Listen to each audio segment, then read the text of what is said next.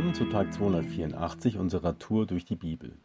Ich bin Ingo und lese uns heute 1. Mose 41, die Verse 1 bis 43 und 51 und 52. Zwei Jahre später träumte der Pharao, dass er am Nilufer stand.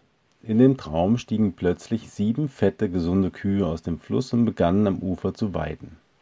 Dann stiegen sieben magere, hässliche Kühe aus dem Fluss und stellten sich neben die sieben fetten Kühe.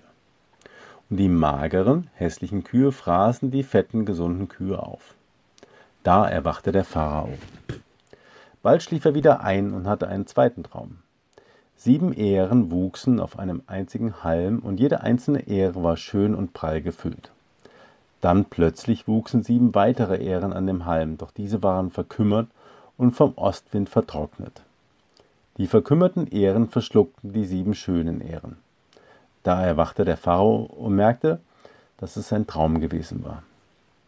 Am nächsten Morgen war der Pharao sehr beunruhigt über die Bedeutung der Träume. Er ließ alle Wahrsager und Gelehrten Ägyptens zu sich kommen und erzählte ihnen seine Träume, aber keiner von ihnen konnte sie deuten.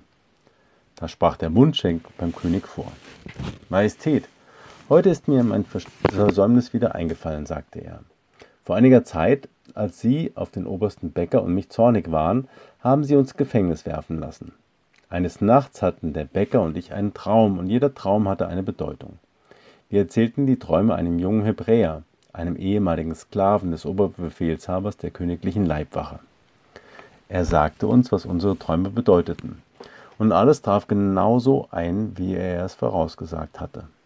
Ich wurde wieder in meine Stellung als Mundschenk eingesetzt und der oberste Bäcker wurde gehängt. Sofort schickte der Pharao nach Josef und er wurde schnell aus dem Gefängnis herbeigeholt. Josef ließ sich die Haare schneiden, wechselte seine Kleider und trat vor den Pharao. Letzte Nacht hatte ich einen Traum, erzählte der Pharao ihm, und keiner kann mir sagen, was er bedeutet. Doch ich habe gehört, dass du Träume deuten kannst, deshalb habe ich dich rufen lassen. Es steht nicht in meiner Macht, das zu tun, Majestät, antwortete Josef. Nur Gott kann es. Aber er wird ihnen sicher etwas Gutes ankündigen. Der Pharao erzählte ihm den Traum. Ich stand am Ufer des Nils, sagte er. Plötzlich stiegen sieben fette, gesunde Kühe aus dem Fluss und begannen am Ufer zu weiden. Dann stiegen sieben weitere Kühe aus dem Fluss. Sie waren dünn und ausgemergelt. Ich habe in ganz Ägypten noch nie so hässliche Tiere gesehen. Diese mageren Kühe fraßen die sieben fetten Kühe auf, die zuerst aus dem Wasser gestiegen waren. Aber danach waren sie trotzdem noch genauso hässlich und mager wie zuvor. Dann erwachte ich. Ich schlief wieder ein und hatte einen zweiten Traum. An einem Halm wuchsen sieben schöne, pralle Ähren. Nach ihnen wuchsen sieben verkümmerte, vom Ostwind vertrocknete Ähren aus dem Halm. Und die vertrockneten Ähren verschlangen die schönen. Ich habe die Träume meinen Wahrsagern erzählt, aber keiner von ihnen konnte mir sagen, was sie bedeuten. Beide Träume bedeuten dasselbe, sagte Josef zum Pharao. Gott hat ihnen durch sie mitgeteilt, was er tun wird. Die sieben fetten Kühe und die sieben schönen Ähren stehen für sieben reiche, fruchtbare Jahre. Die sieben mageren, hässlichen Kühe und die sieben vertrockneten Ähren stehen für sieben Hungerjahre. Gott hat ihnen gezeigt, was er tun wird. In den nächsten sieben Jahren wird es in ganz Ägypten reiche Ernten geben. Nach ihnen werden jedoch sieben Jahre des Hungers kommen. Sie werden so schwer sein, dass der Überfluss vergessen sein wird. Der Hunger wird das Land aufzehren. Die Hungersnot wird so schrecklich sein, dass sich niemand mehr an die guten Jahre erinnern wird. Dass sie den Traum zweimal geträumt haben, bedeutet, dass diese Ereignisse bei Gott beschlossene Sache sind und dass er sie bald eintreten lassen wird. Mein Rat lautet, dass sie sich einen weisen Mann suchen und über ganz Ägypten setzen. Der Pharao sollte Minister ernennen, die in den sieben guten Jahren den fünften Teil der Ernte als Steuern einziehen. Sie sollen alles Getreide der sieben guten Jahre in den königlichen Vorratshäusern in den Städten sammeln und aufbewahren. Auf diese Weise wird es genug Vorrat für die sieben Hungerjahre geben und das Volk wird nicht verhungern.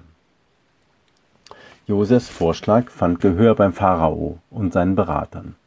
Als sie beratschlagten, wer für diese Aufgabe ernannt werden sollte, sagte der Pharao, wer könnte besser dafür geeignet sein als Josef, denn er ist der Mann, der ganz offensichtlich vom Geist Gottes erfüllt ist. Und er wandte sich an Josef und sagte, Da Gott dir die Bedeutung der Träume offenbart hat, musst du der weiseste Mann im ganzen Land sein. Hiermit ernenne ich dich zu meinem Stellvertreter. Mein Volk soll deinen Anweisungen, Anweisungen gehorchen. Nur ich allein werde im Rang noch über dir stehen. Und der Pharao sagte zu Josef, Hiermit gebe ich dir Vollmacht über ganz Ägypten. Dann steckte er ihm seinen königlichen Siegelring an den Finger. Er gab ihm kostbare Gewänder und legte ihm eine goldene Kette um den Hals. Außerdem stellte er Josef einen zweisitzigen Wagen zur Verfügung. Und wo immer er hinkam, ließ man ausrufen, werft euch vor ihm nieder. So erhielt Josef die Vollmacht über ganz Ägypten. Und die Verse 51, 52. Josef nannte seinen ältesten Sohn Manasseh, denn er sagte, Gott hat mich all meinen Kummer und die Familie meines Vaters vergessen lassen. Seinen zweiten Sohn nannte er Ephraim, denn er sagte, Gott hat mir im Land meiner Leiden Kinder geschenkt. Die Geschichte von Josef war bestimmt die Mutter aller Hollywood-Geschichten. Seine Brüder wollen ihn umbringen, dann wird er aber gerettet und in die Sklaverei verkauft. Dort arbeitet er sich hoch, nur um durch üble Nachrichten im Gefängnis zu landen. Dort verweilt er für mindestens zwei Jahre, bevor er vom Pharao begnadigt wird und zum zweitwichtigsten Mann der damaligen Weltmacht Ägypten aufsteigt. Was für ein Werdegang.